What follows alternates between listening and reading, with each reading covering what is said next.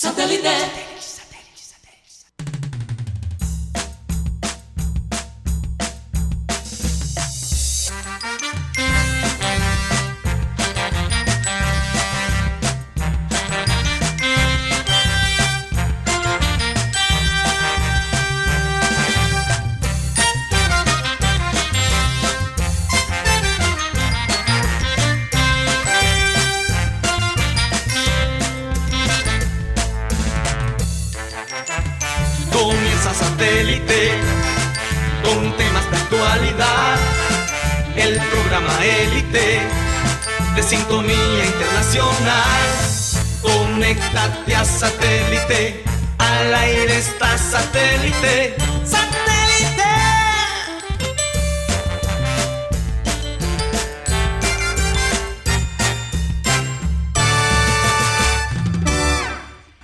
Señoras y señores, bienvenidos a programa Satélite. Hoy 3 de julio del 2020, día sin IVA, eh, las redes congestionadas, así que esperemos que todo salga bien el día de hoy, porque todo el mundo está comprando y ha sido una verdadera locura.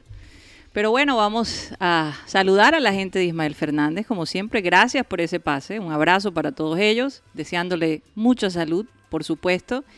Y bueno, quiero presentarles a la gente que forma parte del panel de satélite. Hoy tenemos con nosotros a Cyril Gueidos, ¿cómo estás? Muy bien, muy bien. Yo también estoy esperando turnos aquí en una de las tiendas en línea, a ver. Pero es una cosa que yo quería comprar. Imagínate, yo quería comprar una cosita ayer. ¿Y no has podido? Y, y- y antes de lo de la IVA, porque yo Sabía. temía que se iba a acabar. Y después me botaron del sitio. Dije, no, no se puede entrar hasta el 3. Entonces ahora estoy, llevo cuatro horas esperando turno. Bueno, y parece que eso desde las 2 de la mañana está así, ¿ah? Es una verdadera locura por comprar. Bueno, bueno por el comercio, ¿no? Bueno por el comercio.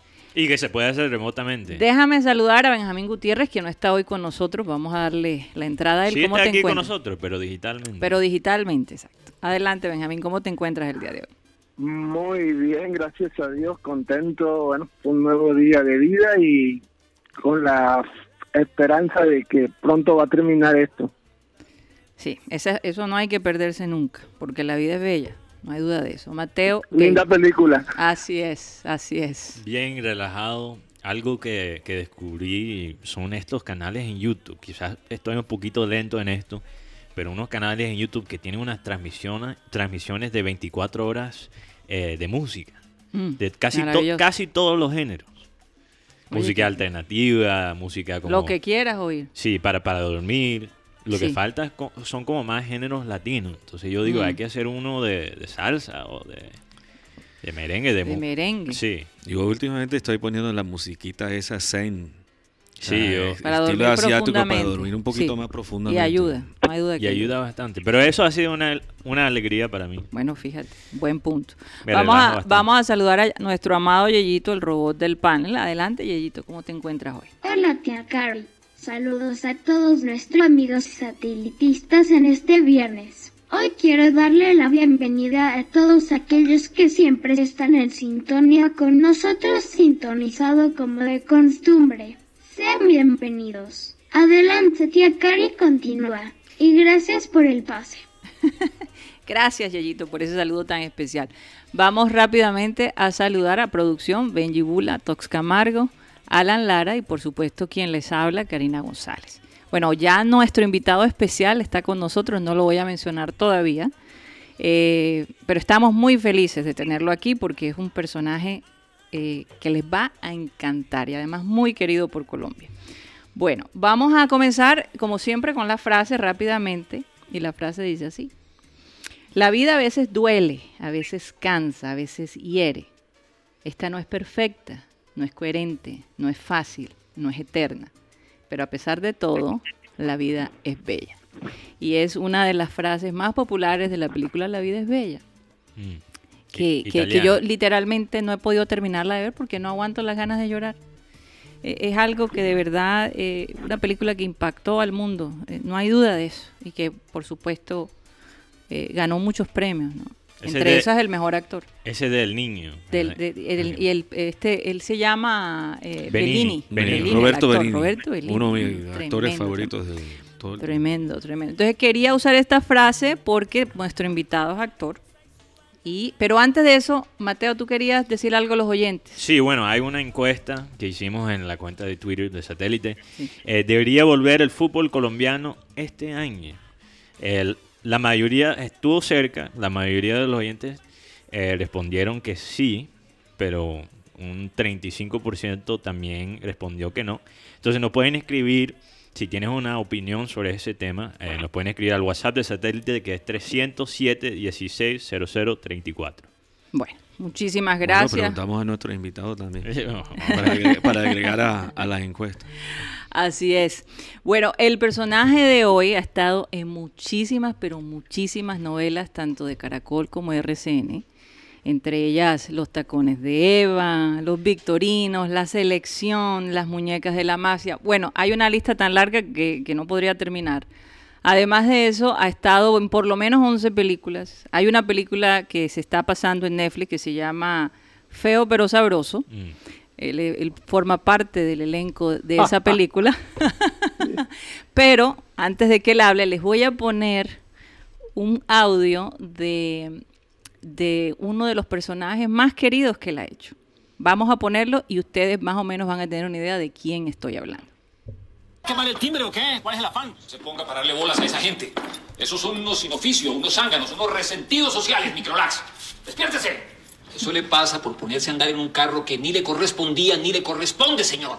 ¿Eh? Usted se puso a asustar a la pobreza y el asustado fue usted. Un mojicón de tienda no se las puede dar de por qué. ¿Quién le dijo? Pues que este tonto se pone a dárselas de arrogante, de petulante, de pedante, ¿no? Andar en carros finos, a mostrar tarjetas de crédito, a mostrar fajos de billetes, a ponerse esos vestidos de vendedor de seguros. Sin indirectas, sin indirectas. No me diga que me iba a quitar el saludo porque era rico, o sea, majadero. El diablo es puerco, se lo dije. Bueno, vamos a darle la bienvenida a Jorge Herrera, eh, quien interpretó, como todos bien lo conocen, a don Hermes Pinzón, pero pues eh, Betty la Fea ha sido uno de los papeles más importantes, pero él también ha tenido cualquier cantidad de otros papeles supremamente interesantes. Pero vamos a darle la bienvenida y preguntarle cómo se siente el día de hoy. Le habla Karina González. Bienvenido a Satélite. Hola Karina, Karina, muy buenos días. Muchas gracias por esta oportunidad de conversar con ustedes y ser escuchado por su audiencia. Muy amables. No, muchísimas gracias a usted, de verdad que sí, por su tiempo. Bueno, eh, yo sé que del tema de Betty es algo que, que ya se ha tratado mucho y vamos a evitarlo porque usted es un, un actor que tiene tantos personajes eh, importantes que, que no vamos a encasillar, eh, eh, no nos vamos a enfocar en Betty. Hay muchos proyectos nuevos que inclusive ha hecho que la gente de pronto no, no sabe, ¿no? Y bueno, pero sí tengo que hacerle una pregunta. ¿De dónde salió el Diablo es Puerco? ¿A quién se le ocurrió? ¿A Fernando Oh, Gaitán bueno. o a usted? El Diablo es Puerco es eh, de autoría de mi abuela Matilde, ¿no? Entonces yo lo empecé a incorporar en, en las grabaciones, eh, lo volví algo, lo volví un leitmotiv del, del personaje, ¿no?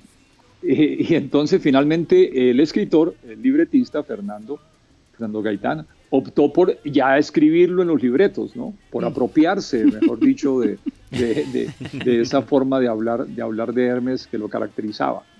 Entonces ya, ya quedó incorporado ahí, quedó patentizado, mejor dicho, ¿no? y ya se volvió, se volvió la forma de identificar a don Hermes Pinzón Galarza. Así el diablo es. es. puerco. El diablo es puerco, pero ¿sabes por qué, no, Karina? No, Eh, explíquenos es, eso. Es que, es que mira, mira que no es un problema de higiene ni nada de esas Mm. cosas, ¿no? Porque el diablo, imagínate, pues, ¿no? No, no tiene, no tiene esos problemas. Eh, sino que una- en una oportunidad yo llegué a Cali eh, a visitar a mi madre y entonces mi madre me dijo, mi madre pues la, la hija de mi abuela, ¿no? Sí. Eh, me dijo, usted está diciendo el diablo es puerco en ese programa, pero le falta la segunda parte del dicho, porque la segunda parte del dicho es, por eso tapa y destapa. O sea, el diablo es puerco porque tapa, Tapa y, y destapa. Y efectivamente es lo que ocurre, ¿no? Cuando le quieren tapar a alguien lo que puede haber cometido lo que sea y le tapan y le tapan y es como si no hubiera pasado nada con él. Y lo contrario, a veces le destapan a la gente cosas que ni, ni se ha imaginado cometer y entonces lo embarran y lo enredan y le crean un problema en la vida. Y fíjate, es porque el diablo precisamente se ha encargado de destapar cosas que ni siquiera han ocurrido. Es que una frase eh, le, le, habla a Cyril Gaido.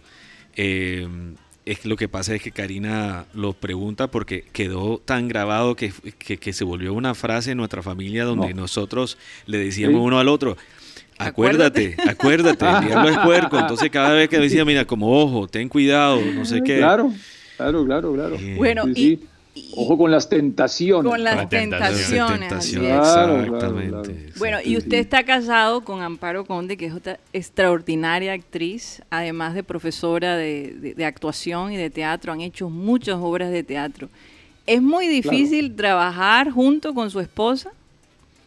Eh, pues a veces se torna difícil porque ella tiene... Eh, a, su cargo algunas responsabilidades administrativas. De hecho, ella fue miembro de la junta directiva de ACA, que es la Asociación Colombiana de Actores, fue miembro de, la junta directiva de la Sociedad Colombiana de Gestión, que es nuestra otra organización de actores, y entonces a veces se ocupa en labores administrativas, pero eh, no, eh, con ella, pues como venimos trabajando desde hace rato, entonces... Em, eh, ya hemos desarrollado, digamos, una, una relativa habilidad para, mm. para, nuestro trabajo, el que, el que mantenemos eh, constantemente. Estamos terminando en este momento la última obra eh, que escribí, bueno, una de las últimas obras de teatro que escribí, que se llama Camaleón, y, y, que pensamos elevar, subir a la plataforma, a la plataforma que se llama verteatro.co,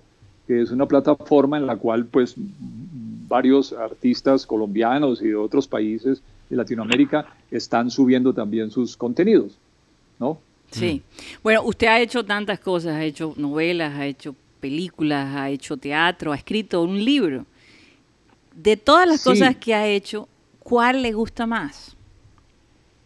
No, mira, yo, yo trato de, de combinar, ¿no? De combinar eh, todas esas prácticas artísticas que en últimas resultan afines. Eh, ahora que he estado aquí eh, un poco contra mi voluntad en el encierro, ¿no es cierto? En este, en este confinamiento, pues he también aprovechado para, dar rienda suelta a mis, a mis condiciones de, de pintor.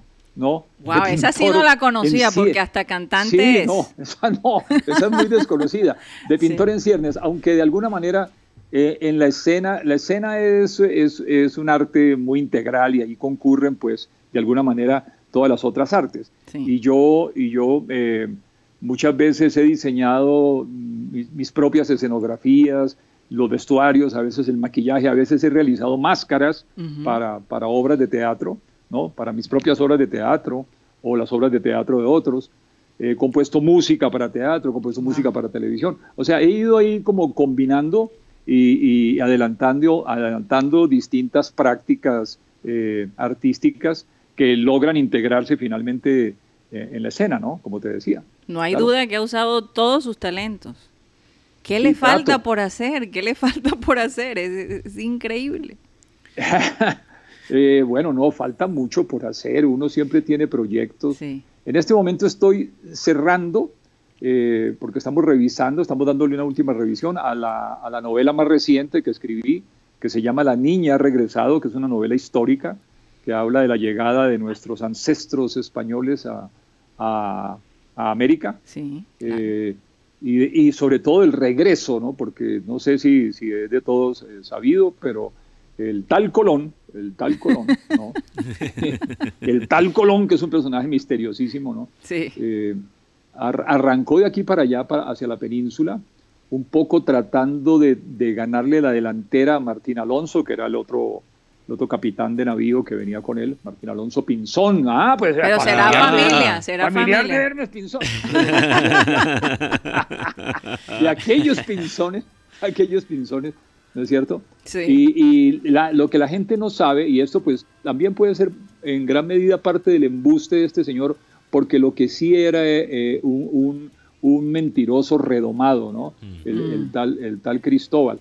Entonces parece ser que tuvo muchas dificultades en regresar, Sí, casi que no llega. casi que no llega, casi sí, que sí, no es puede ni siquiera llegar a comunicar la noticia de su descubrimiento, de lo que él creía que había descubierto, pues.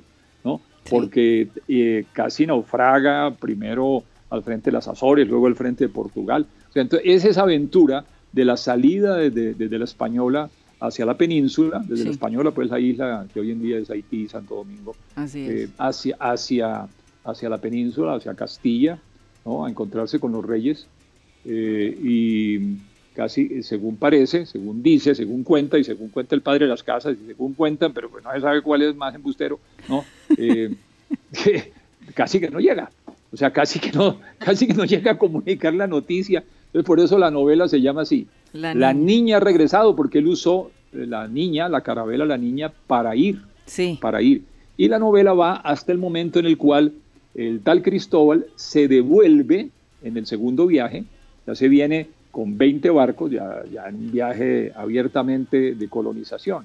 Sí. ¿no? De la novela eh, está ubicada ahí en ese, en ese espacio, en esos meses que transcurren entre la salida, entre el retorno del primer viaje y, y- y la venida del, del segundo, de la segunda, sí, la segunda venida de, de Colón hacia, hacia acá. No hay duda de que esta cuarentena ha permitido a los escritores como usted desplegar toda su, su imaginación ¿no? en, en estas historias. Sí, y y eso, eso sí, es Karina, un punto a su favor. Karina, y hay, una cosa muy curiosa a Mm. propósito de la, de la cuarentena.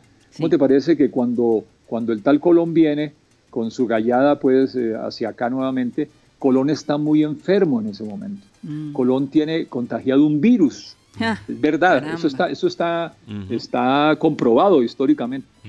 Tiene un virus y, y algunos de la tripulación con la que viene la niña tienen el virus y lo traen el virus. Claro, y Sí. contagian a los indios también acá. Y contagian a los indios y, y más, eh, eh, mejor dicho, eh, los indios que perecieron en, en una gran cantidad. Claro, la, la fuerza y el ímpetu colonizador los, los diezmó muchísimo, Sí. ¿no? Eh, pero, pero los virus, los, eso sí los menguaron completamente. Los Sí. virus acabaron casi con la población indígena del continente. Fíjate. Esa es la verdad. Esa la Imagínate verdad. tú. Entonces la novela termina ahí, precisamente cuando Colón viene y llega otra vez a la española y ya está enfermísimo, lo tienen que atender porque el hombre está de cama y permanece en cama mucho rato antes de Y recuperarse. se salva la Y, ah, y- qué- y- qué- qué y- maravilla. y es por eso muchas veces nosotros aquí en el programa decimos, mira, vamos a dejar de decir la malicia indígena, vamos a empezar a decir en la La malicia, malicia española, española. o en este caso ítalo-español, porque Por Colón. Sí, No me parece porque, justo la eh, frase. Finalmente hay una incertidumbre en este momento Sí. sobre su origen, ¿no es cierto? Sí. Eh, pues todo el mundo se lo pelea, la verdad es que no se sabe exactamente de dónde es, pero pues el cuento, es que esto es importante que ustedes lo sepan también porque, porque Colón, el, el tal Colón, ¿no? el tal Colón, eh, Ese tipo. que, que- que parece ser que se llamaba realmente Jonah, ¿no? Ah, sí. Eh, Ah. eh, entonces el tal Colón tenía, tenía un problema, tenía un problema de dislalia, tenía No un proble- problema ser. de dislalia, que no pronunciaba, de, de repente se les parece a algún personaje nuestro de hoy en día, ¿no? Pero el problema entonces no pronunciaba, no pronunciaba, tenía un problema, entonces parecía, donde fuera parecía extranjero, claro. porque hablaba muy raro, Colón Ah. hablaba raro, esa es la verdad. Sí, sí, Entonces sí. quizás no era italiano. Quizás era español con... Con- Bueno, pero tú ser. sabes que en Génova, en Génova, Italia, la hay- está la, supuestamente la casa Eso donde dicen, nació eso dicen. Colón, y Sí, sí, sí, nosotros fuimos. Hay una casa. Y lo, mismo, y lo fuimos. mismo dicen, claro, lo mismo dicen en, eh, en Barcelona, y lo mismo dicen en Pontevedra, en Galicia, Exacto. Y, y lo mismo dicen en Portugal. y en Mauricio. Pero El hombre todo es un parece mito. indicar, todo Sí. parece indicar que el hombre es, es, sobre todo, y esto sí es, eh, cada vez está más cerca la investigación, ¿no? Sí. De, de- de determinar que Colón era judío. Pues. Sí, es también sí, pues, pues, cuando escuché la parte de, de, de Jonás, y yo dije, bueno, entonces es sí. obviamente un nombre judío, entonces... Era, era judío el hombre. Era Pero es judío- increíble, es- judío es- converso. Eh, Judío sí, converso. Con- judío Sí, converso, es claro. cierto como eh, muchas veces a través de la historia empezamos a, a, digamos, a, a- a- Atar cabos. atar cabo y atar como lo, lo- los diferentes personajes para nosotros. Una Sí. vez nosotros estábamos en el colegio de, de- de- de mi hija y ella estaba haciendo, tenían que hacer la presentación de varios países, de dónde venían, esto fue en. Estados Unidos, entonces nosotros obviamente teníamos la mesa con Colombia. Y a los dos meses estaba una señora que, que libanesa eh, que tenía su mesa con, con todo de Líbano.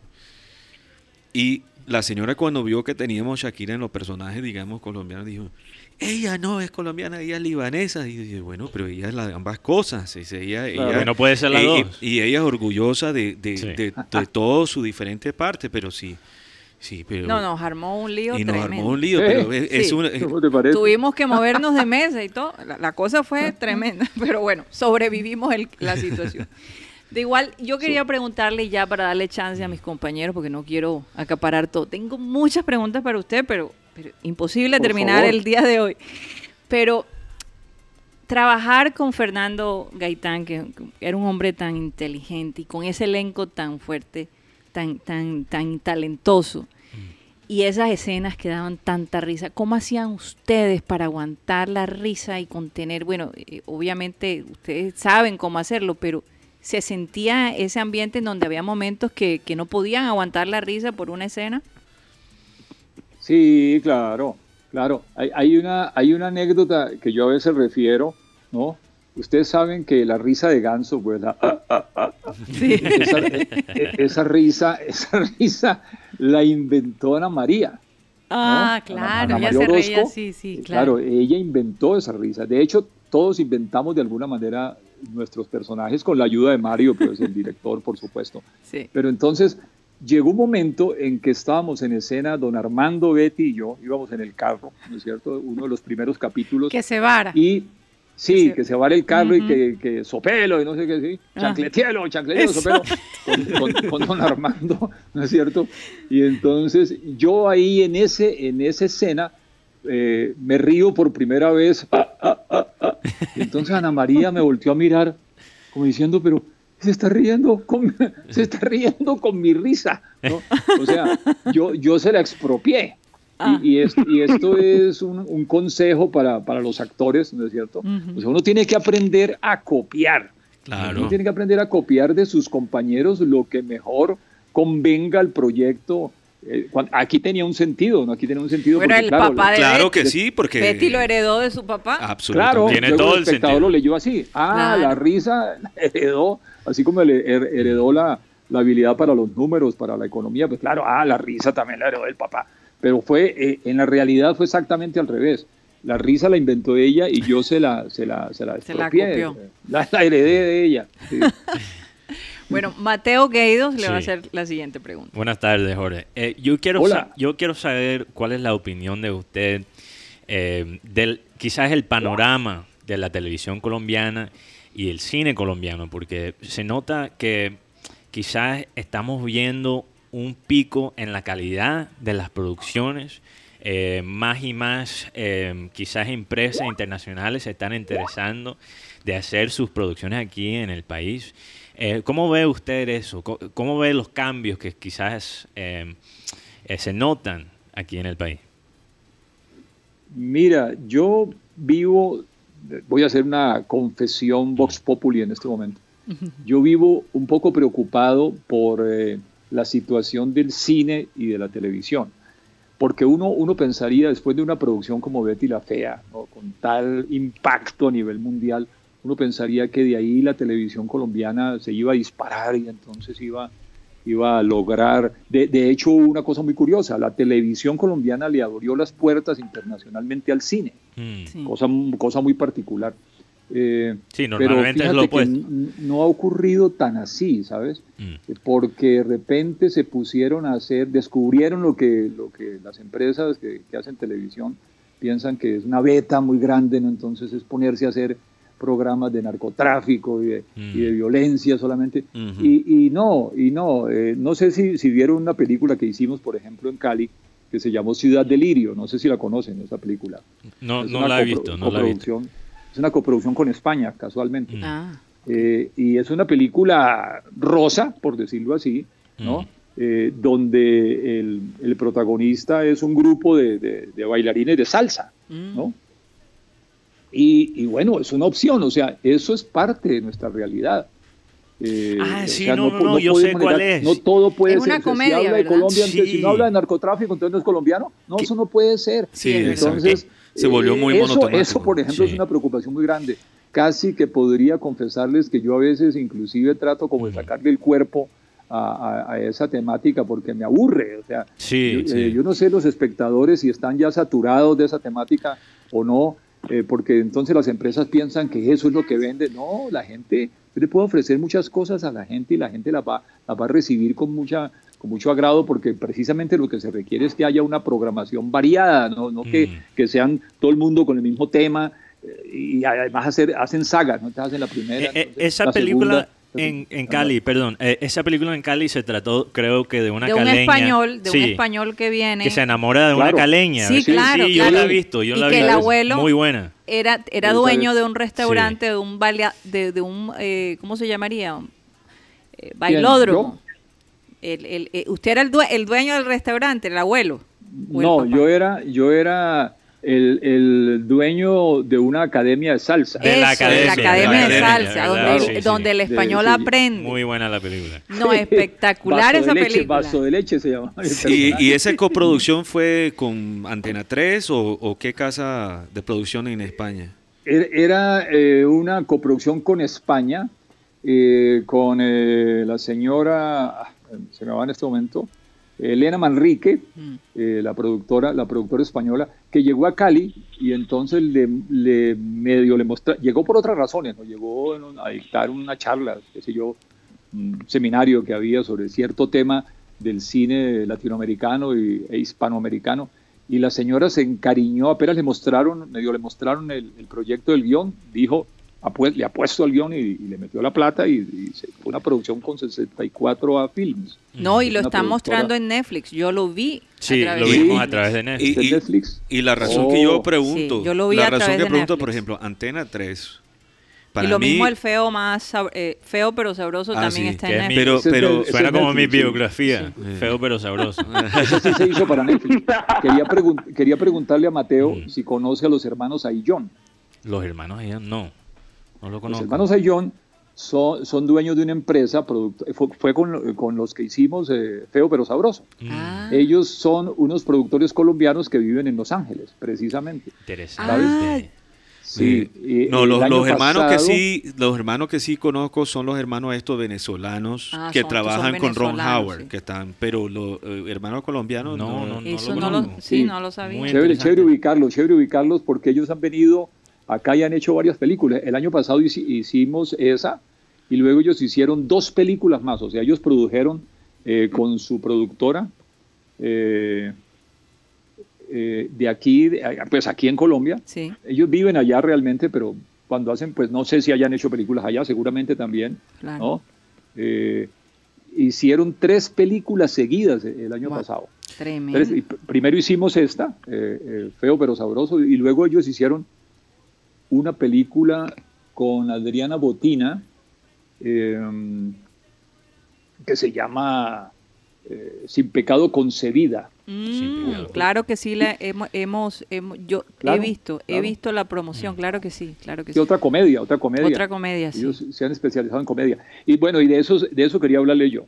Porque entonces es- ese es el otro asunto de la televisión y el cine. Sí. Vivimos como, como atrapados, ¿no es cierto? Por un lado, la televisión colombiana es básicamente melodramática, ¿no? Sí. Tú prendes, eh, y, y eso pues tiene mucho que ver con México y tenía que ver con, con Venezuela, con las producciones de telenovelas venezolanas, que todas son como el mismo género, como si no hubiera otras posibilidades para, para, para hacer televisión. Entonces todos le apuestan al melodrama. Sí, al la melodrama. familia Y- rica con... y- Claro, y por otro lado el cine gringo, que ese es otro comentario que quería hacerles precisamente, el cine gringo es también en un 98% melodramático. Sí, Sí. A veces, a veces La comedia se ha desaparecido bastante en Estados Unidos, Ah, sí. desafortunadamente. Demasiada violencia E- también. especialmente los tipos de, de películas que están haciendo, produciendo aquí en Colombia.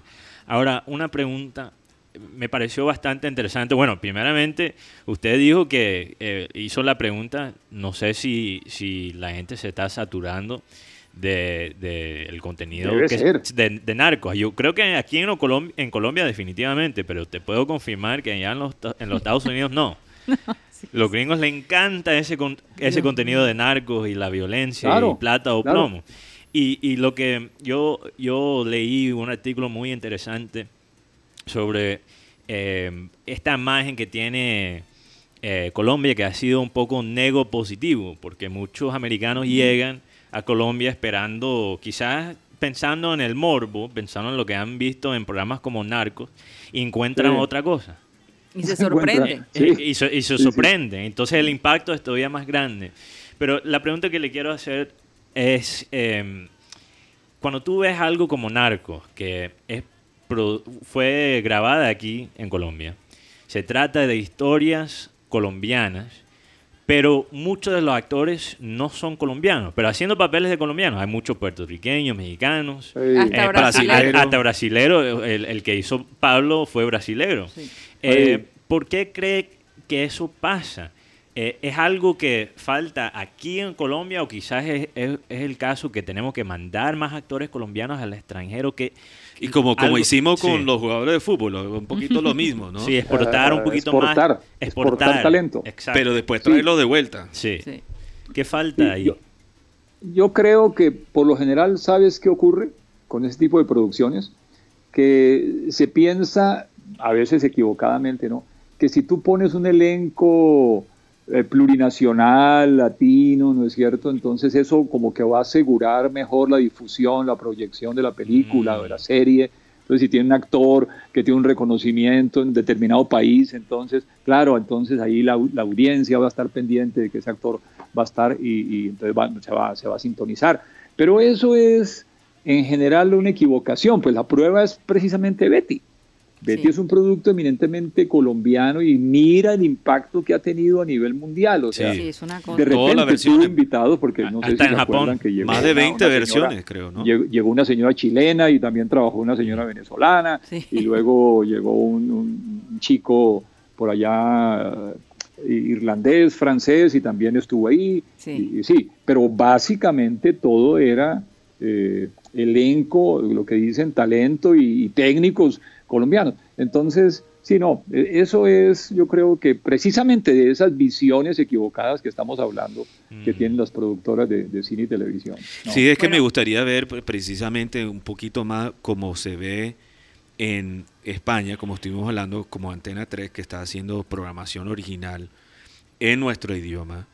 Eh, eh, en México hay un, hay un equilibrio mucho más grande eh, de, de ese melodrama con comedia y vemos lo que están haciendo de Sí. en las producciones internacionales. ¿no? Yo, yo también estoy de acuerdo con Jorge que creo que falta otros tipos de géneros. Por lo menos Pero estamos, claro. estamos viendo, quizás, ok, ahora vemos las novelas un poquito más eh, que se tratan de la historia, que yo creo que es un buen paso, pero por ejemplo, uno de los géneros que es más popular para la exportación es eh, los programas de detectives.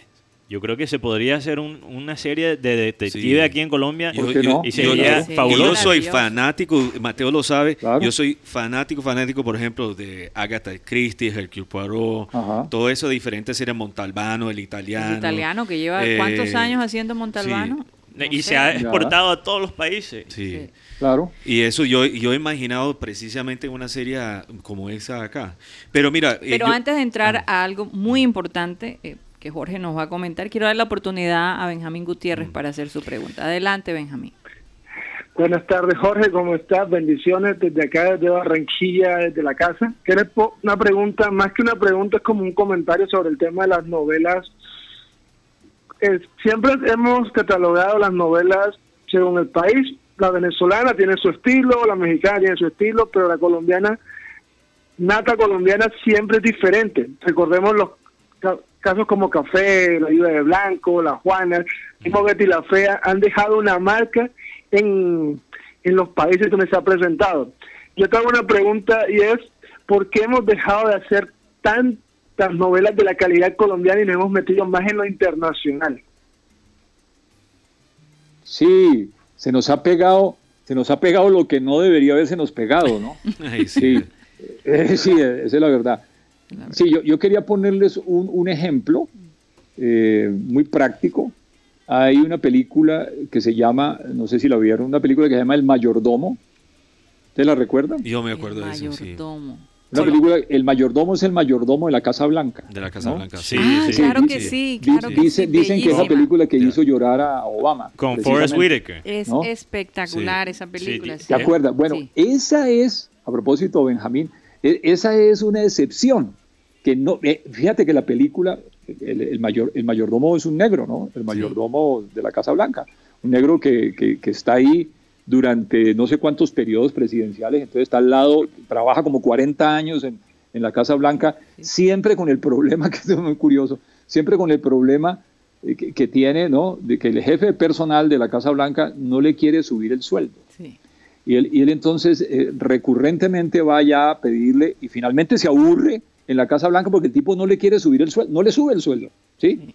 Entonces, fíjate que la película podría detenerse, ¿no? En la cosa de la violencia racial, que pues, este, lo tenía de papaya, ¿no? Sí, claro. Pero no lo hace. La Sí. película tangencia el tema de la, de la discriminación racial, pero sigue ocupándose del problema del mayordomo, ¿sí? De una Y- forma y más su cotidiana, transcurrir. sí. O sea, ese, esa película es, es excepcional por, porque es otro género. Así Es- no cae en el melodrama nunca. Así no es. cae en el mel- a pesar de haber hecho llorar a, a Obama, pero eso es por otras razones, sí, otras razones de, de identificación, ¿no? Sí, Porque sí, aquí no era el presidente negro, sino que era el mayordomo de la Casa Blanca. Claro. Así No, es. esa, esa película es excelente. Excelente. Es excelente. Tratada con- con mucha entonces, calidad. Entonces, yo sí creo que hemos tenido momentos, Benjamín, en que nuestras producciones han tenido como una variedad, ¿no? Acuérdense ustedes de producciones que están basadas en nuestras obras literarias eh, y grandes producciones que se hacían en aquella época, eh, pero de pronto nos volvimos mono- monocordes, ¿no? Nos volvimos que todo es igual a todo y eso sí es muy aburridor porque, eh, no, tú, es que mira, haz el ejercicio. O sea, lo que más vende, prende, una, prende un canal de esos donde estén pasando una telenovela mexicana y verás, están llorando, con toda seguridad están llorando, alguien le está pegando a alguien, alguien está, in- alguien está insultando a alguien Sí. y el otro se está defendiendo, porque eso es lo 100%. típico de la- del melodrama, No, ¿no? que incluso- alguien está ofendiendo y el otro se está defendiendo. Ah, incluso ¿no? hay actores que son conocidos por la cachetada, que es Sí. como icónico. Sí, sí, sí. Sí. Pero yo, yo creo que yo tengo una pregunta que enlace con lo que preguntó Benjamín, porque yo pienso Sí. que parte de lo que se ha perdido, y cuando pienso, teníamos mucho más actores como usted antes, actores de personajes. Sí. Y, y esa parte que usted contó de tomar cosas en su vida o experiencias o de otros actores Y aplicarlo. y Y aplicar. aplicarlo a crear un personaje Ajá. es una cosa que se ve menos y menos. Creo que también. Sí. ¿Cierto sí. o Es no? que, sabes, mira, en este momento hay un problema muy grave, muy grave que, que invadió la televisión y, e invade el cine y además hay directores inclusive que lo tratan de justificar. Mm. Y es el ingreso de la actuación llamada natural, de los Mm. actores naturales. Ujú. Entonces, eso sí fue la entrada de la mediocridad en el trabajo escénico del cine y la televisión. O sea, Porque actores que entonces- solo tienen pinta, básicamente. Sí, que- no, actores que no tienen formación. Entonces, tienen es que- es que, formación me pasó actoral, con una película que no quiero mencionar ahora su nombre, ¿no? Para la cual hice casting, hice casting con un amigo y entonces nos dijeron, "Oh, vamos a tener un problema ahora porque no vamos a poder decidir cuál de los dos eh, preferimos porque los dos son tan buenos. Y de repente vieron pasar al señor que cuidaba, esto es verdad, ¿sí? que cuidaba los carros ahí. Y entonces dijeron, oye, pon el señor ese, mira, qué, qué- qué- qué aspecto que te ponlo ahí. Oye, este, y él es el protagonista de la película. No, por favor. Mira, si tú vas a hacer cine documental, pues muy bien, porque por supuesto que tienes que registrar la realidad, Mm. ¿no? Sí, de la manera más, más, eh, más exacta posible, pues estás haciendo un documental. Pero estamos hablando de cine de ficción. Exacto. Y el cine de ficción no lo puede hacer cualquiera. Pero ese es otro problema, es que se ha mezclado Claro. la, la, la, la realidad con ficción ahora, Con porque por eso con ese sí. este historia historia ficción, ¿verdad? Sí. De, de combinar hechos reales con la ficción también ha borrado la línea, ¿no?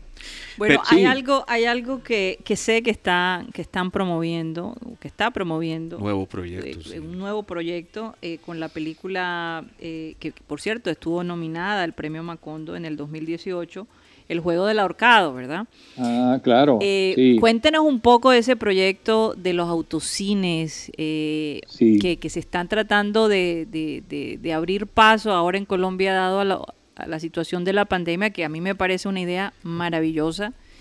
Eh, para motivar ¿no? también ese, esa industria. Cuéntenos un poco al respecto.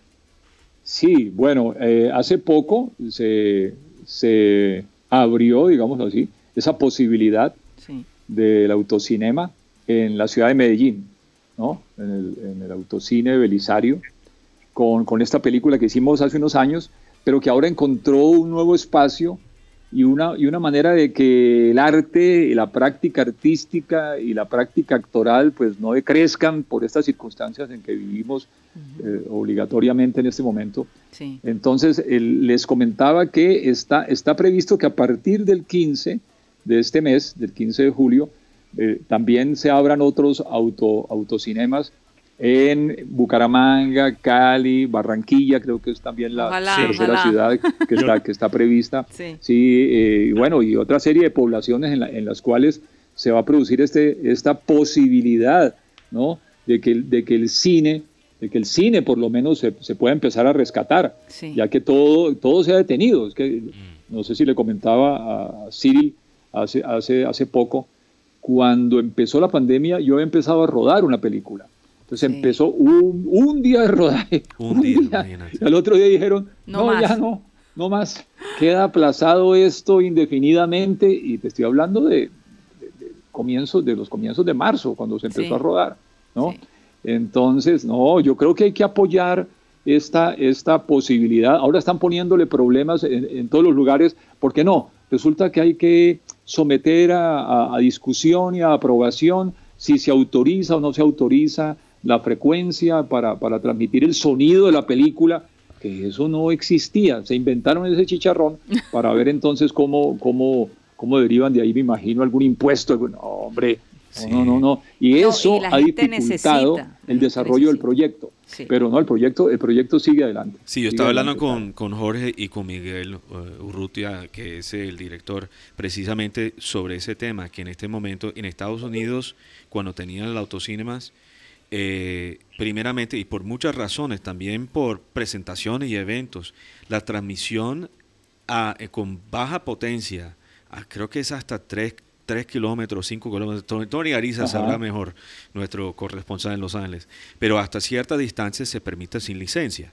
Y ahora se ha inventado una cosa nuevecita, donde ahora se tiene que hacer permiso, aunque para una transmisión de baja potencia aquí mismo, para, para digamos, para, para medio kilómetro, que tiene que tener todos los permisos. Y eso es lo que está frenando este proyecto de la autocina en este momento. Qué lástima, qué lástima. Entonces, lo que, nosotros necesitamos medios de distracción y, y es una manera segura, es una muy buena opción. Yo no entiendo, en vez de apoyar esto, cómo están poniendo estos pereques para, para, para frenarlo y al nivel nacional. ¿Qué es eso? Pero ya hubo alguna presentación en Medellín, en, Medellín ¿verdad?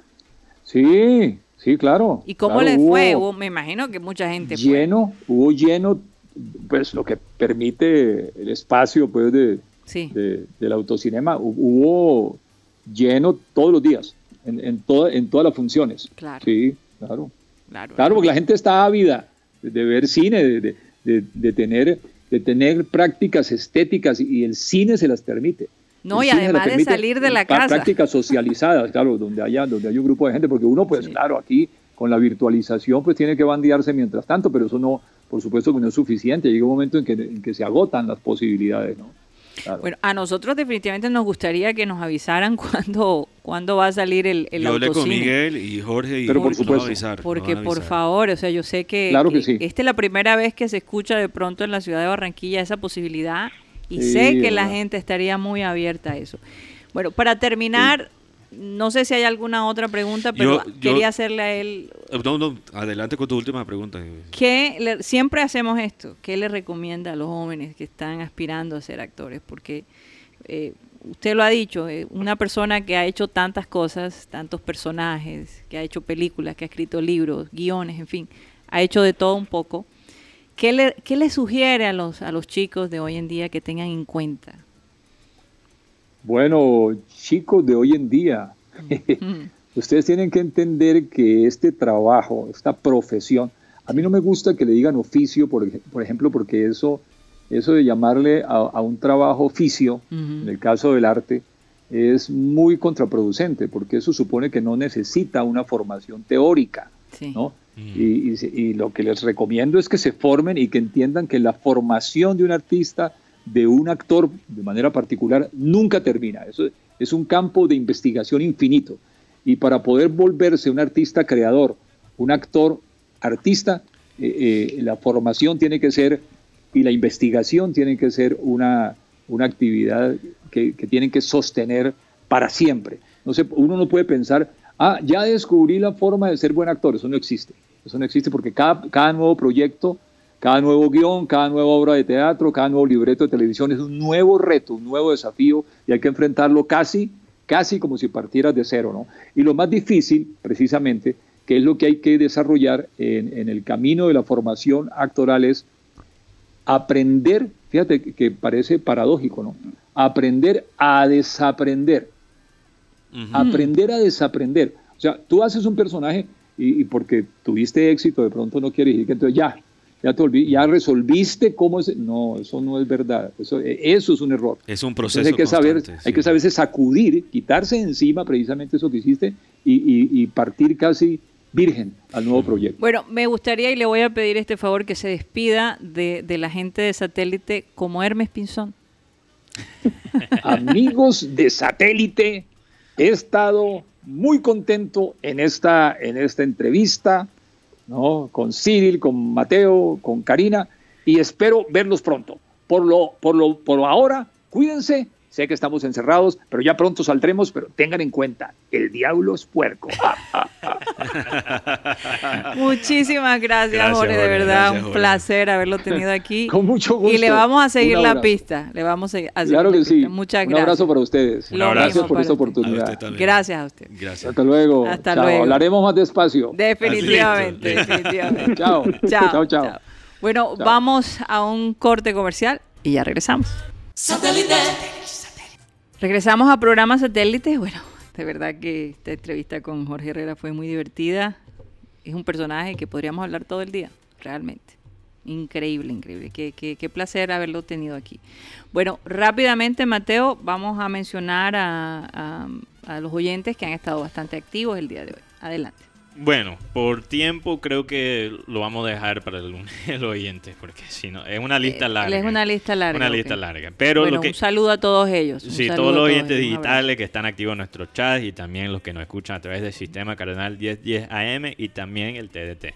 Eh, solo quiero mencionar algo de Harley que eh, eh, hoy, el día de IVA, acuérdense que hay... Sin IVA. Oh, sin, IVA, no con IVA. Día sin, IVA. sin IVA. Eh, hay un 20% eh, en la mercancía general. Y recuerden que pueden hacer los domicilios a través de la cuenta oficial de Harley en Instagram, que es arroba, arroba HarleyBAQ. Y esto es la tienda oficial de Harley aquí en Barranquilla. No es Harlito Davidson, Davidson esto es Harley Davidson, es, la, es auténtico. Entonces, bueno, y también se pueden contactar al WhatsApp 313-674-9912. Demos los oyentes en la parte digital. sí, sí, lo vamos a hacer en la parte digital. Pero bueno, rápidamente queremos darle la bienvenida a Ginaris García, que nos llama desde Alemania, y felicitarla por ese logro. Ayer lo hablamos, es la entrenadora del Brechten de Dortmund y, de verdad estamos muy orgullosos de Ginaris, porque por su constancia, por su esfuerzo, eh, y bueno, imagínense, es parte de la familia satélite, si no vamos a celebrar con ella. Así que vamos a darle la bienvenida, felicitaciones, Ginaris, de verdad, súper orgullosos de ti. Adelante, ¿cómo te sientes? Hola, hola Karina, hola Mateo, Cyril, a todos eh, y a todos los oyentes. Claro que sí, este satélite es mi casa, tenía que venir a compartir estas noticias con ustedes. Sí, claro que sí. Cuéntanos cómo fue eso, cuéntanos la historia. Ha sido una locura todo esto, jamás me imaginé el impacto que ha tenido, de verdad que creo que no salgo todavía de esa emoción, de ese shock de, más allá de, haber llegado incluso al club, de cómo ha llegado esto a Colombia, cómo la gente lo ha recibido. Sí. Estoy realmente sin palabras con todo lo que está pasando. Fíjate, bueno. Te lo merece, Ginaris. No, no, te lo no. merece. Eh, de verdad. eh, Es que ustedes tienen que entender que Ginaris ya lleva años en Alemania. Ha sido un esfuerzo enorme, ha dejado su familia por buscar sus sueños. Eh, ella es muy unida a sus padres y a su familia en general. Y no ha sido fácil, pero todos esos esfuerzos Ginaris están, se están, están saliendo, ¿no? Están saliendo Sí. a flote y esto es, un- es un- es una muestra de, de ello. Cuéntanos un poco la historia eh, de cómo llegaste tú allí. Sí, sí, este, bueno, eh, como yo les había comentado cuando estuve en Colombia el año pasado, yo logré vincularme al club Tefa Ubrechten a mitad de año más o menos, porque yo necesitaba un club que me diera el aval para poder hacer las licencias. Si yo no pertenecía a un club, no podía formarme, ni puedo entrenar, obviamente, porque sabemos cómo aquí es tan estricto todo. Sí. Claro. Este, este club me dio su, su apoyo, entré en ese programa de formación de entrenadores o de futuros entrenadores mientras eh, se abría la convocatoria y cuando se abrió pues ellos me respaldaron y con eso conseguí la licencia. Cuando yo regresé de Colombia, eh, no sé si recuerdan que ellos me ofrecieron ser la segunda entrenadora de la categoría sub-15 masculina y, Sí. Sí, y claro. los primeros meses del año pues allí estuve. Y ahora con todo esto del COVID, de que se acabaron las ligas anticipadamente, también hubo unas renovaciones en el club. Y tanto así que la- el segundo equipo femenino de mayores ascendió a lo que es la Kreisliga, A, son las ligas intermedias. Sabemos que aquí todo va en proceso, en, eh, en ascenso, para llegar a lo que es la D-Ligue 1 o la D-Ligue 2, que son ya la- las ligas top, pero todo va en ascenso, entre va, va uno como escalando. Sí. Es como en Inglaterra que tiene como 20 divisiones de, de amateur, semiprofesional y también, obviamente, las ligas Pero la experiencia te va ayudando a subir, que, Pe- que es algo de lo que yo entiendo, la liga en que está este equipo es algo regional, si no estoy mal, ¿verdad? ¿Cómo Así funciona es, el o sea, sistema alemán? Así es, es como que si nos pintáramos de, pron- de pronto una pirámide. Entonces en estos momentos pues comienza todo a nivel local, después viene todo como regional, después viene, pero todo es en el mismo proceso. Sabemos que aquí, eso de, de que de pronto el fútbol amateur, aquí digamos que de pronto no existe tanto porque todos los clubes, desde las ligas locales incluso, todos los clubes están eh, asociados a la DFB, a la Federación Alemana de Fútbol. Entonces todos estos van dando cupos para ir ascendiendo a la, digamos como a la cúspide de, de esa, de esa pirámide. Bueno, vamos a darle chance a Benji porque yo sé que él también A te hace Guti. a, a Guti. Bueno, otro Benji, no, no otro Benjamín. Él, él es Benji otro también, o Benja, eh, como le llaman. Benja, Benja. Benja, Benja. Vamos a En- En, darle- inglés sería Benja. Benja, sí. Bueno, vamos a darle paso a Benjamín Gutiérrez. Guti, por favor, adelante. Hola, profe, ¿cómo está? Hola Guti, ¿cómo vas? Contento de ver cómo Dios te ha llevado a ese lugar donde has querido llegar y como te dije hoy, un paso de, de éxito, dos pasos de humildad. Nunca olvides eso. Es el consejo que te da un amigo, sobre todo. Y quería preguntarte, ¿cuál es la principal característica de la categoría que vas a manejar tú? Bueno, ante, primero que todo, Guti, yo creo que no- me- o sea, ya no tengo palabras para darte las gracias por todos los mensajes que me has dejado, por esa, me mandó una canción, una alabanza ayer súper bonita, eh, Guti ha estado muy pendiente y de Sí, verdad que, especial. bueno, gracias a Satélite hemos forjado una linda amistad Sí. y no, muy agradecida, con, muy agradecida con él de verdad y todo lo que tú me dices lo tengo muy, pero muy presente. Ginaris, Eh, hagamos bueno. algo porque nos tenemos que despedir de, de Sistema Cardenal. Vamos a continuar la conversación digital. No te vayas, por favor, ¿ok? Y yo tengo una pregunta sí, también. hay, hay Sí. varias cositas. Eh, Mateo, ¿dónde nos pueden seguir? Bueno, seguimos a través de Abel González Satélite en Facebook, también nuestro canal de YouTube, programa Satélite. También estamos en la aplicación de radio digital que es TuneIn, donde estamos como Radio Caribe Sano. También la grabación de este programa va a salir en Spotify, la aplicación de música y podcast. Y Además- recuerdo a la gente que además de continuar con la conversación con Dianes, estoy muy interesado en escuchar a- de tu historia de dos novias. Ya lo iba a decir, Sí. me quitaste la Ah. palabra. Hay una historia muy interesante sobre dos novias, dos situaciones diferentes. Tienen que escucharla después de la entrevista con Ginari. Bueno, vamos a despedirnos de Sistema Cardenal. De nuevo, muchas gracias por estar con nosotros. Recuerden que estamos de lunes a viernes, de 1 y 30 a 2 y 30. Así que su cita es aquí, la otra semana, este lunes, en Sistema Cardenal. Muchas gracias. Continuamos en programa satélite ya 100% digital. Esta es la media hora sin reservas. Ya quitamos todas los... Perniciosa. Perniciosa, como dice Mateo. Y como es para algunos. Ahora, ahora me vas a echar la culpa de pernicioso para los que se ofenden. Para que no me digan nada. Ahora entiendo el plan. En caso tal, cualquier cosa le, echan las culpas a, Mateo. Bueno, eh, Ginari nos estaba contestando una pregunta que le hizo que le hizo Guti. No sé si alcanzaste a terminar de contestarla. Parece que Guti te ha mandado unos mensajes maravillosos. Ginari, cuenta. sí, sí, claro, contestando esa primera pregunta que eh, bueno, eso, esos consejos más bien que, que Guti ha tenido conmigo y agradeciéndoselo. Eh, y quería contestarle que él me decía que cuál era la principal característica de este equipo. Yo pienso que la principal característica de este equipo es la juventud. Mm. El promedio de edad está entre los 17 y 21 años, más o menos. Esto es abierto, es categoría mayores, pero tenemos un equipo muy joven. De hecho, eh, están llegando nuevas jugadoras a raíz de todo esto del COVID-19. Salieron muchas chicas del club hacia otros clubes y están llegando nuevas también de otros clubes y de, de hecho de otras regiones. Entonces, la principal característica es esa. Pienso que la juventud tiene como muchas ganas de seguir escalando eh, y bueno, empezar un proceso prácticamente de cero. Bueno, eso significa que por ahora no, no regresas a Colombia, Yenaris. eh, pues bueno, ya en estos momentos, pues obviamente tengo que enfocarme muchísimo en esto. Todavía es incierto el inicio de las competencias. Sabemos que hubo un pequeño rebrote en Alemania, digamos, hace unas semanas. Sin embargo, siguen los protocolos, no se ha paralizado nada nuevamente.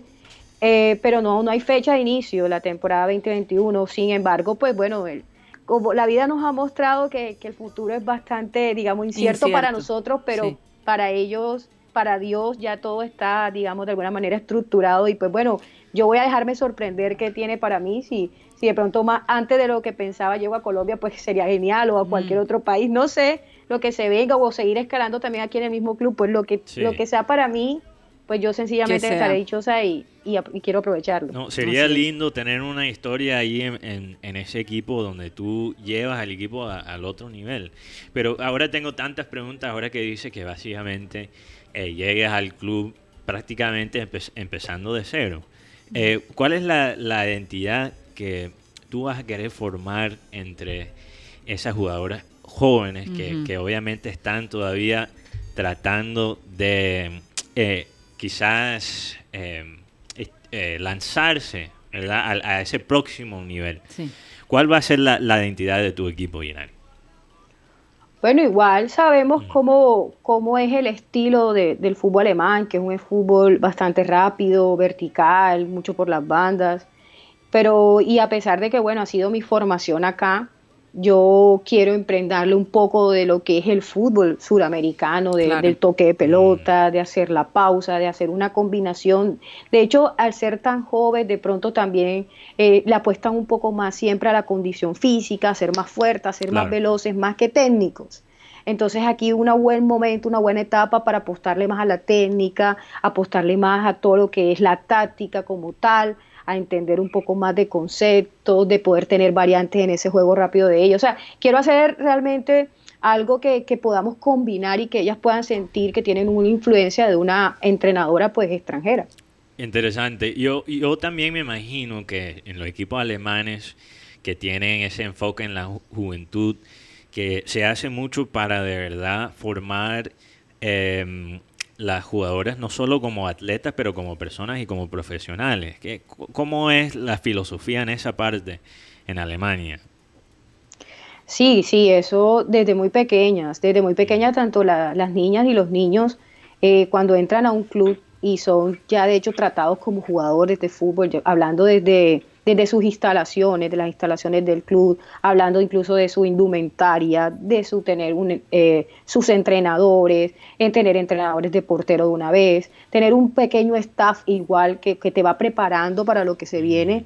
Eh, eh, ya van formando una mentalidad muy competitiva, ya van formándose pensando en que pueden llegar a, que, que ese fútbol profesional, digamos, no es lejano. Entonces son muy conscientes, son muy disciplinados eh, son muy comprometidos con lo que se está haciendo y eso he encontrado en estas chicas. El entrenamiento es una hora, ellas llegan con mucho tiempo de anticipación, eh, están todo el tiempo concentradas en lo que se está haciendo. De verdad que, que, es muy satisfactorio trabajar con chicas jóvenes, pero que saben precisamente lo que se están jugando. ¿Sabes? Que me gusta, algo que cuando, cuando Llenar hizo la charla sobre fútbol, tengo una, tengo una palabra que no se me olvida, el P5 y el P6. El- el- Buen estudiante, Benjamín Gutiérrez. Sí, porque le dieron diploma y todo. Buen ¿No, no viste eso? Le, No, le no dieron su certificado a Guti y todo. Hombre, no Estaba ser. bastante orgulloso de eso. Sí, que- pero quiero que Guinari nos cuente cómo fue la llegada ese ese día lunes al, al, al campo de entrenamiento y, que, y, le- y lo que le dijeron los profesores. Ah, bueno, este sí, bueno, yo estaba esperando hace unos, digamos, unos 10 días, yo estaba esperando que el club me, me avisara cuándo se retomaban las, las actividades, pues con los niños, con la categoría sub-15 que yo estaba trabajando, pero a diferencia de eso, lo que recibí fue de que si yo quería o quería postularme a que había una vacante para dirigir el segundo equipo femenino que había ascendido a la, a la Liga A. Yo le dije, no, claro que sí, entonces, pero bueno, vamos a comenzar a analizar tu hoja de vida y queremos que vengas el jueves pasado y trabajes toda esta semana en un periodo de prueba con ellas. De hecho, hay unas de del primer equipo que también van a estar allí y nosotros vamos a ir evaluando pues tu forma de trabajar, tus objetivos por entrenamiento, tu, tu metodología. Y el jueves, es decir, el día de ayer, pues te damos una respuesta. Yo, bueno, listo, emprendí mi, mi reto, comencé unos días antes a trabajar mucho en mis planes de entrenamiento, lo que iba a ser, mi prueba y demás. El jueves pasado, cuando terminé, pues recibí muy buenas, muy buenos comentarios por parte del coordinador femenino y de parte de las mismas jugadoras. Me citaron el día lunes para empezar y cuando en medio del entrenamiento estoy, llega el coordinador y, y para el entrenamiento y me dice, no tengo nada más que ver, no tengo por qué esperar el jueves, esto es tuyo y vamos a tomarnos la foto de una vez para presentarte y mañana Wow. te damos todos los detalles. Entonces, esa foto que tú publicaste, que tú compartiste ahí mismo. Ahí, yo ese yo incluso había ido hasta de hecho con, con una pinta pronto, digamos, un poco más de sudadera el jueves, pero estaba haciendo calor, muchísimo calor, y yo había visto que los otros entrenadores, y como no tengo, no tenía la indumentaria que se da en la femenina, yo dije, bueno, voy a ir ahora un poco más relajada, en pantaloneta, está haciendo mucho calor, me está ahogando. Y justo ese día me van a tomar esa foto y yo, no puede ser. Así es No, la pero vida. salió chévere. Tú sabes que hay técnicos que, que son muy informables. Hay, hay- Imagínate, hay Ma- Mauricio Sarri que eh, está- sale ahí en la banca fumando un cigarrillo en los partidos. Entonces, eh, Uno. no, no, se, no se vio mal, eh, lo opuesto. Por eso hay que estar preparado siempre. Ya, ya ¿verdad, tenías pinta de entrenadora. En la Para mí, No, para- sí, mi- lo tengo que tener en cuenta de estar mejor preparada siempre, no, pero Uno ese día pues, sabe. yo quedé sorprendida. Yo, yo después de ahí, incluso, yo dije, yo no sabía ni cómo continuar el entrenamiento, el corazón me latía fuerte porque yo decía, a la final, para mí esto es lo que yo siempre he soñado, enfocarme en el fútbol femenino, o sea, Claro comenzar a generar eh, experiencia aquí, o sea, yo, yo, yo estaba entrenando, pero ya mi mente estaba, Dios mío, Y y, no hay jamás, duda. A a jamás a- no hay que duda pensé que- yo, a yo sueño ver un día, por cierto, porque después que hemos visto a Mourinho lo que ha hecho Tottenham en estos días, están buscando oficialmente Sí. ya el reemplazo para el Special One, en el sentido que, que otra, persona otra Ah. persona lleva, digamos, ese título. Pero yo sueño un día ver, de verdad, una mujer manejando un equipo de, de Premier League, de Sí, hombres. de- yo creo que puede pasar. Yo, creo que yo puede sé pasar. que puede pasar. Yo sé que Sí. puede pasar. No, lo de, de que va a pasar, va a pasar, de eso no hay duda. Inari, Inari, es una. Bueno, primeramente un comentario. Muchos de los oyentes te, te están mandando eh, felicidades. Aquí Cristóbal Rivera dice: Erda, comenzaron está en vaina. Dice Bueno, pero era precisamente donde Sí. yo me quería ir, porque yo veo a Llenares en un futuro, después de ella ganar toda esa experiencia internacional, incidir aquí en el fútbol eh, de mujer. ¿no? Eh, eh, yo, yo de verdad espero, de mujer Bueno, o de hombre. en general, el En fútbol en general, es que general, no hay sí. límites realmente. Sí, bueno, este, como les digo, pues ojalá, igual como yo siempre les he manifestado de que a diferencia de pronto de que yo sueña llegar a, bueno, yo sí quiero llegar lejos acá o, o lo que, como les digo, Dios tenga preparado para mí, pero yo tengo esa ilusión, y tengo, guardo ese sentimiento de, de poder regresar a mi país, de poder todo esto, toda esta experiencia, todo lo aprendido, toda la formación que he ido adquiriendo durante este tiempo, ponerla al servicio del fútbol femenino, de- del talento en Colombia, de, de ayudar, de dar ese, de esa mano, es poner ese granito ahí también para sembrar allá, porque de verdad que, que no sé, no me puedo desligar de sentir de querer contribuir a. No, y con seguridad que tienes esa, esa labor. No hay duda que Dios a veces escoge personas, fíjate, las prepara Por eso es que dicen que no hay profeta en su propia tierra, se tienen que ir lejos Y después y regresar. después regresar. Y yo pienso que tú eres un, instrumento de esos y, y definitivamente vas a incidir de alguna manera en el fútbol y vas a poner tu granito de arena y comenzar aquí un verdadero legado. Yo, yo, de yo quiero preguntarle a Inaris, ¿cómo eres, eh, cómo crees que vas a es- est- estar en la banca? Eh, un tipo club que, que siempre está gritando, que abraza a las jugadoras, o un Guardiola que está haciendo las muecas para, para la cámara. ¿Cómo te imaginas ahí en la banca dirigiendo el equipo? un Osorio. Escribiendo. Escribiendo siempre. ajá. O Comesaña buscando pelea con el contrario. O Eh, Pinto. O Pinto regañando. Bueno, bueno, no, no, no. De- no sé, la verdad, cómo seré. Bueno, la gente que me conoce y que ya me ha visto entrenando, y por lo menos en Colombia, cuando yo entrenaba el equipo donde de hecho comencé toda esta historia de, Sí. de amistades y demás, saben que yo soy, digamos, bastante pa- apasionada. Todo el tiempo estoy ahí hablándole a mis jugadoras. eh, trato de, de- de buscar estrategias para llevarles un mensaje que sea corto, contundente, pero todo el tiempo estoy ahí, no agobiarlos con mensajes que no me pueden entender o muy largos. Entonces Claro. siempre estoy craneando que si yo les digo tal cosa, ellos ya me entiendan.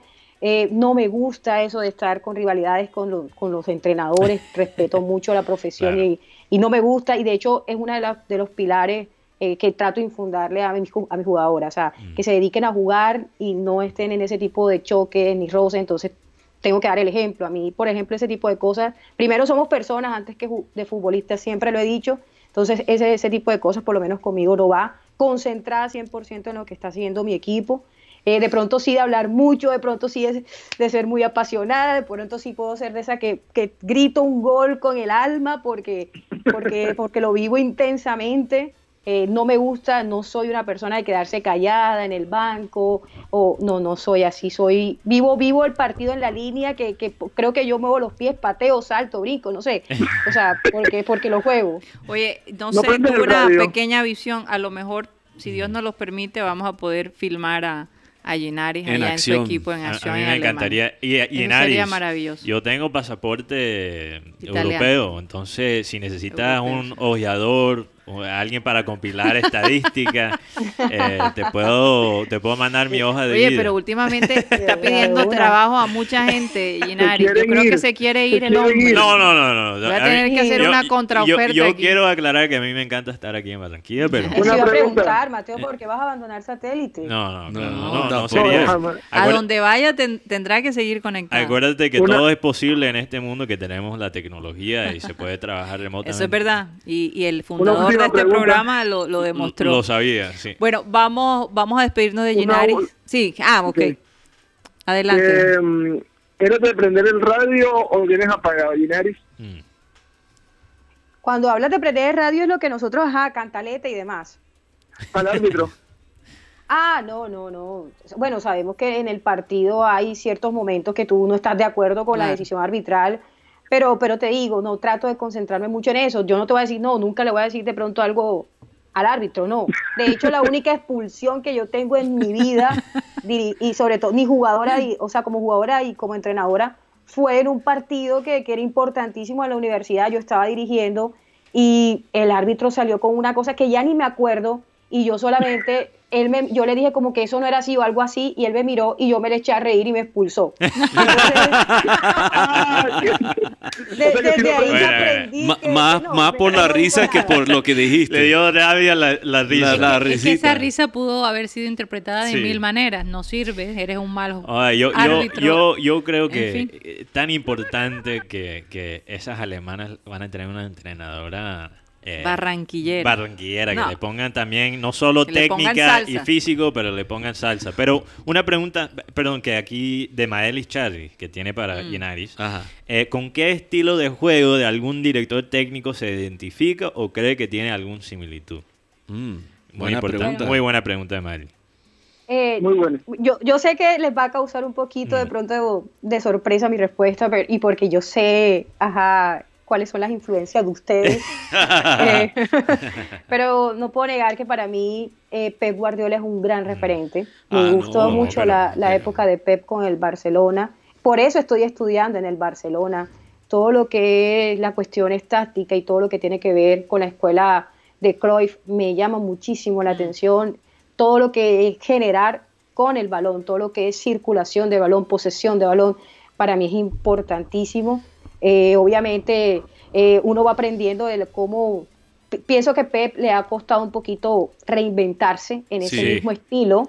Eh, y uno va aprendiendo, pero digamos que de base y de gran influencia, y, y he leído mucho sobre él, eh, es Pep Guardiola. Eso, solamente porque somos de Liverpool no- es que no reconocemos el talento de Sí. Pep Guardiola. Incluso ese equipito de Manchester City no sería nada sin él. No, eh. Pero me gustaba cuando era mu- Dios mucho mío. más cuando No estaba en le Bayern, en. Barça y etc. Pero, pero interesante porque yo creo no que... le baje la caña. Eh, Yo creo que, Ginari, Ginari, yo creo que ahora el fútbol de Pep es aún más parecido a lo que era el fútbol de Cruyff. No sé si Sí. estás de acuerdo, porque como tú dices, él se tuvo que reinventar porque ya tener 80% de la poses- posesión eh, no era suficiente. Él tuvo que, que a- que además em, implementar el press y, y- y co- y cosas que se está viendo eh, en el fútbol alemán. Yo creo que esa, ese, ese periodo que pasó en Alemania, en Bayern, fue muy importante. Fue una universidad para él, Sí. sí. Yo tengo una fue última una pregunta. necesidad, eso, eso que dice Cyril, eso fue una necesidad, Sí. porque es que poner un equipo de, como tú dices, con una posesión del balón del 80% y no conseguir un gol en Alemania, eso, o sea, no era posible con un No equipo era posible. como el Bayern de historia, de un equipo, de un estilo alemán que juega muy rápido, muy vertical, claro. o sea, no era concebible. Creo que ahí fue donde, como ustedes dicen, les tocó, le tocó como, buscar la forma de... No, no fue posible y, se- y los fanáticos no lo querían. Las dos cosas. Pero, pe- pero mi última pregunta para ti es lo siguiente. ¿Cómo es el estadio donde juegan ustedes? ¿Cómo son los fanáticos? ¿Cómo es esa... Bueno, Sí. ahora los Y- fanáticos. O sea, pero, Bueno, pero, pero no están antes de esto, eh, Cuando, antes regresa a la, a- a La la normalidad, sí. ¿Cómo son ellos? ¿Cuál cuál es la personalidad del, del equipo? Bueno, he notado que es un equipo bastante unido, el club en general es bastante unido. Pero las instalaciones acá, digamos, eh, y bueno, y es como un, como un denominador en, en Alemania, en varios clubes que he estado, cuando fui a hacer la licencia, estos clubes tienen sus canchas principales y unas canchas auxiliares, no, no tienen grada, sino que tienen como una barra en el que incluso el público está ahí cerca a los jugadores. Oh, wow. Eh, y se vive de una manera que, wow, yo quedé impresionada porque hace unos meses antes de meterse todo esto del COVID, el equipo de mayores masculino se iba a jugar el derby con el, o sea, con un equipo acá que pues, ajá, el derby. de la el zona, clásico digamos. de la, de la zona. Sí. Sí. Y estaba eh, por las redes sociales, se, convocado, se convocó a la gente, y te digo, pero muchísima gente, para salir del club de nosotros al club eh, donde se iba a jugar el partido con Increíble. banderas, camisetas. De hecho, si se meten de pronto en el Instagram del, del club, hay, hay una cámara donde a veces se graban los partidos y se, se mandan como por las redes sociales. Hay, u- hay unos pedazos del partido donde el equipo va perdiendo 2 a 0 y logra remontar 3 a 2 y la hinchada se mete a la cancha. O sea, se vive de una manera Excelente. Ah, yo, yo quiero una camisa de Brechter de Dortmund. ¿Cómo, cómo la puedo conseguir? Mi nariz. Ahí podemos gestionarla, ahí podemos Sí, gestionarla. vamos, a ver lo que podemos hacer. Y, y ta- Más que todo, eh, el Sí. envío es el, el problema. el ahora. envío. Pero yo, yo pago lo que sea para tener una camisa del equipo de Inari. Oye, pero Inari, de verdad. No, pero que te la firmen primero y todo. Sí, sí, yo, yo me imagino el día que, que- que nosotros podemos ver un partido de un equipo dirigido por, eh, por ti, ya va a ser algo increíble. Sí, Yo- sí. eh, yo Sobre espero- todo porque hemos, hemos visto la carrera de, de sí, Ginaris la trayectoria tuya. desde lejos, desde lejos, pero va a ser lindo verlo desde cerca. Ginaris, de verdad, muchísimas gracias por, por ser tan fiel al programa satélite, por estar siempre pendientes de nosotros a pesar de tu tiempo tan ocupado que ahora vas a tener. Sí, todavía Y- más ocupado. Y de verdad desearte mucha suerte, estamos muy felices contigo, es un, es un logro muy Estamos grande. contigo. Estamos contigo, así que bueno, un abrazo fuerte y seguimos en contacto. Claro que sí, no agradecerles a ustedes por eso que acaban de decir, por estar siempre ahí para mí, por abrirme las puertas de satélite, a satélite ya hace un año. Mm. eh, y de verdad que muchísimas gracias, logro sentir ese respaldo y bueno, yo también sueño con, con un día dirigir y que estén todos ahí, mi familia, ustedes y todas esas personas que de alguna manera siempre me han apoyado. Así es, Ginaris. Un abrazo fuerte desde Barranquilla. Igual para ustedes. Cuídate. bien. Chao. Tú también. Bueno, realmente emocionante escucharla y verla tan contenta. No, no, no es fácil, pero un sacrificio, fíjate, Sí. un sacrificio todo lo que tarde o temprano y ella ni se lo esperaba. Una gran Así sorpresa. No, me conmueve. me Oye, conmueve dos bastante. cositas que quería contarles. Fíjense que eh, se acuerdan que eh, esta rebelión de las canas, Sí. eh, que eh, básicamente montaron una tutela en contra del gobierno, bueno, les cuento que fue aprobada. En este momento, sí, en este momento eh, ya una juez dio eh, la orden básicamente al presidente que reconsiderara, que básicamente quitar ese límite del tiempo que las personas mayores de 70 años pueden estar afuera y pueden hacer sus actividades. Así que parece ser que eso de alguna manera O sea, eh, los mismos límites para cualquier otra persona aplicaría para ellos. aplicaría para ellos. Entonces es un gran logro para este grupo de personas que muchos líderes políticos que ya tienen esa edad que dijeron ustedes no nos van a encerrar, nosotros necesitamos la misma actividad que ustedes tienen y bueno, eso es un gran logro. Mm. Y lo otro que quería compartir con ustedes es esta historia que por estos días eh, hemos desarrollado, hemos visto.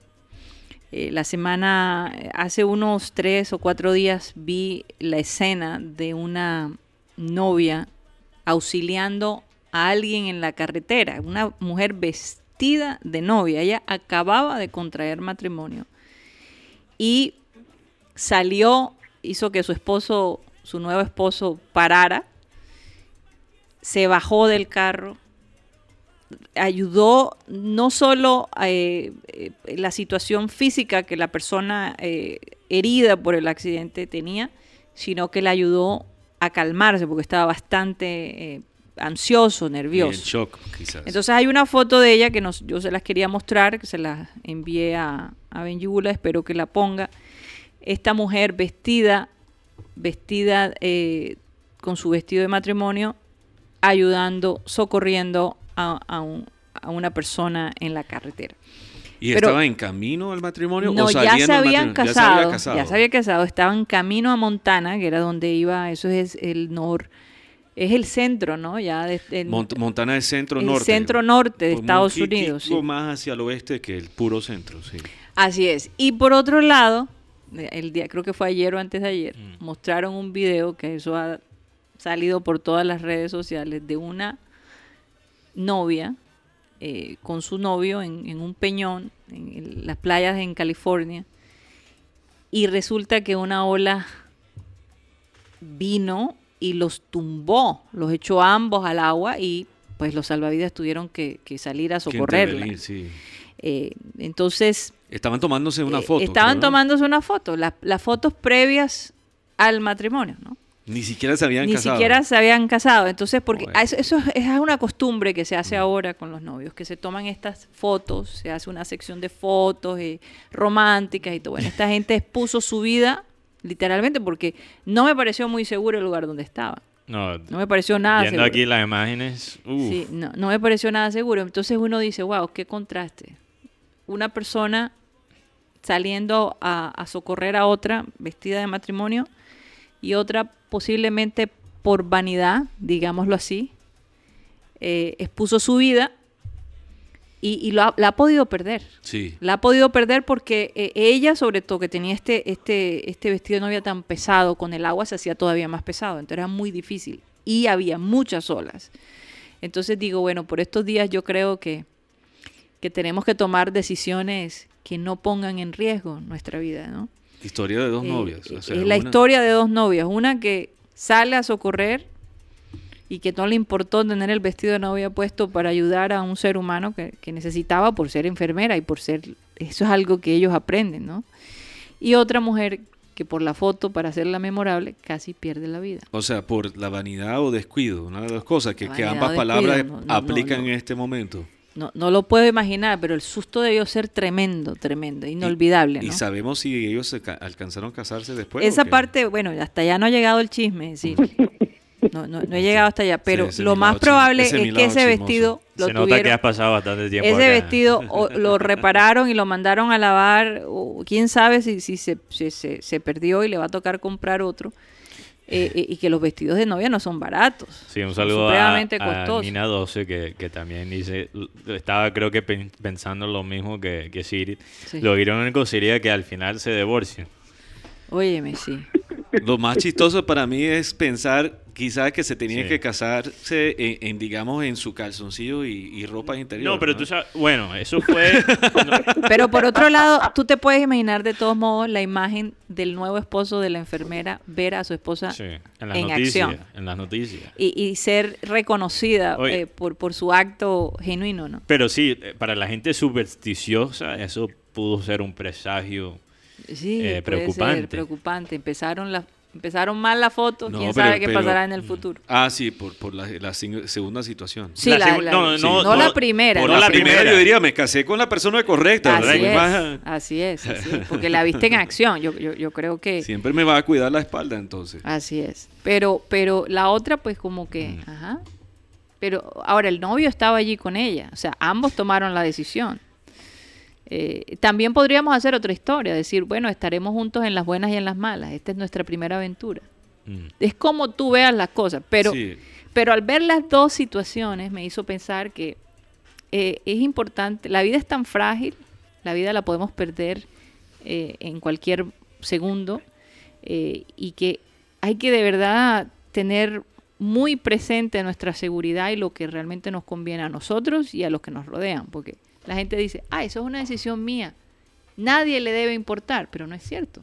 Si a ti te pasa algo, por ejemplo, si a ti se te pega el COVID, contagias a toda tu familia, amigos, Y compañeros de trabajo. compañeros si de trabajo en y encima de todo estás con esta incertidumbre de si vas a poder sobrevivir o no de la enfermedad. ¿Y qué? ¿Y a quién estás afectando? A mucha gente. O sea, la decisión que tú tomes de alguna manera va a afectar, va a afectar a alguien. Así que. Mm. Llamar un poquito a la cordura a que, a que, a que no pierdan la, el norte y que tomen decisiones inteligentes. De todos Sí. modos, pienso que hacer el día sin IVA digital fue acertado. No sé cómo les vaya a ir a los compradores, de verdad, porque yo creo que eh, puede que haya muchos inconvenientes, pero yo sí creo que, que- que se, se previno eh, extender los días con, esta, con este virus. No hay duda de eso. Esperemos que este sacrificio eh, y que este esfuerzo que está haciendo el gobierno se- vea reflejado en la economía del país, pero que también eh, se sigan manteniendo firme en la seguridad de, de sus ciudadanos, ¿no? Yo tenía ahí algo de un golfista, pero sabes que creo que lo voy a dejar. no, no, vamos a ponerlo. Yo creo que la gente necesita lo que-. Lo quiero dejar para el lunes. No, hoy es Hoy es viernes. viernes, tiene que No, integrarlo. Pero yo lo viernes. quiero poner en la parte radial. No, No, No, no se aprecia, no No se aprecia. ¿Qué fue Yo lo que pasó sí. con este golfista y quién es Bueno. este golfista y qué estaba haciendo? Este El golfista se llama, él es un británico, Mm. eh, Ian Poulter, un inglés, si no estoy mal. Claro. Ian Poulter es ya un veterano de- del golf de hace muchos años. Eh, quizás algunos lo, lo- los que siguen el golf lo reconocen porque él siempre tiene como una gorra de, de equipo de fútbol americano. De- en cada ciudad donde él, él juega, básicamente. Y él se ponía los pantalones como, por ejemplo, con la Cuadrados, bandera sí. británica y cosas así también. Tiene unas pintas extrañas y, y, y únicas. Oye, pero, pero, pero me sorprendió O pinta lo que muy hizo, El hombre era todo un... Sí, entonces un él, caballero, eh, es que tú, la gente piensa que los ingleses son unos caballeros y cuando conocen a los ingleses son más corronchos que quién sabe qué. Entonces él, ah, entonces tú sabes que en el golf se juega eh, eh, en, en grupo, entonces alguien muestra en la tra- transmisión uno de los golfistas está tiene hace su swing. Pero vamos a ir poniendo las Sí, imágenes. sí, no pero sé para si aplicar el, tienes. el contexto. Ah, Eh, eh, entonces uno de los golfistas hace su swing y se escucha un sonido curioso. Y, No digas más que eso. y bueno, bueno, ya van a vamos escuchar vamos, el a- audio. vamos a, a- a ver el video.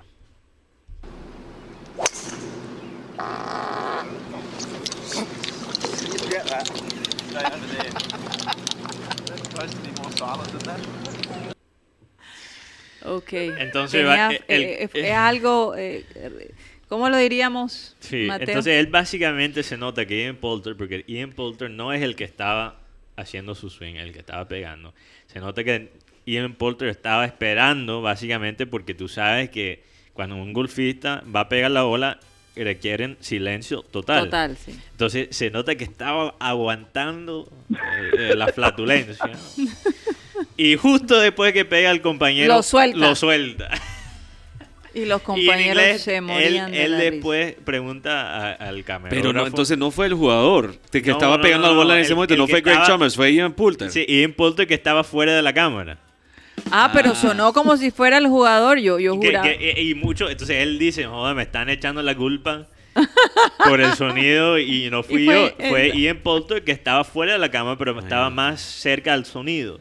Entonces justo después del swing tap y lo suelta. Y Eh, después eh, que dice, quédate por allá, quédate por allá. eh, porque- no, él, él pregunta, eh, eh, básicamente pregunta a, los que están haciendo, eh, los, eh, me imagino el camarógrafo, cogieron eso, Cap- capturaron el, el sonido. Preocupado, me preocupado, sí. Y yo, Oye, gallo, pero a lo mejor en pensó Twitter. que no, no iba a sonar y Sí. sonó. No, él dice, yo pensé pasa. que hizo, él básicamente dice en inglés, yo pensé que iba a ser más silencioso. silencioso. No esperé Caso que... típico, Hay que ponerle, típico. hay Sí. que ponerle algo de humor. Hay que ponerle algo de humor. Karina. Sí, Benjamín. Se parece mucho a un, a un, a un jugador de Nacional. Anda. A un jugador de Igual- Nacional. Sí, yo me ¿quién? acuerdo de ese video. Igualito. Igualito. También, No. bueno, también hay, hay eh, la, la historia Pero de no Gary Lineker. Que Ah. cuando Gary, fíjate, otro El inglés, otro inglés. lo- Oye, lo- que los ingleses, bueno, es que, ¿sabes? Los ingleses en ese sentido, ellos dicen, no se va a torcer una tripa por... No, pero, pero esto fue dignidad. un poco, eh, lo que pasó con Gary Lineker fue, eh, no fue de propósito. Él está jugando, eh, no, y- no recuerdo contra quién, él estaba jugando para la selección inglesa. Él se cae al piso y de No. pronto se levanta y se ve en los shorts que se había embarrado completamente atrás. de- ya sabes qué. No puede ser. Y todavía Gary Lineker ahora es un presentador, o sea, el más famoso. Pero, o sea, tuvo un accidente, ni siquiera un fue un... accidente. Santo Dios. Se cayó y.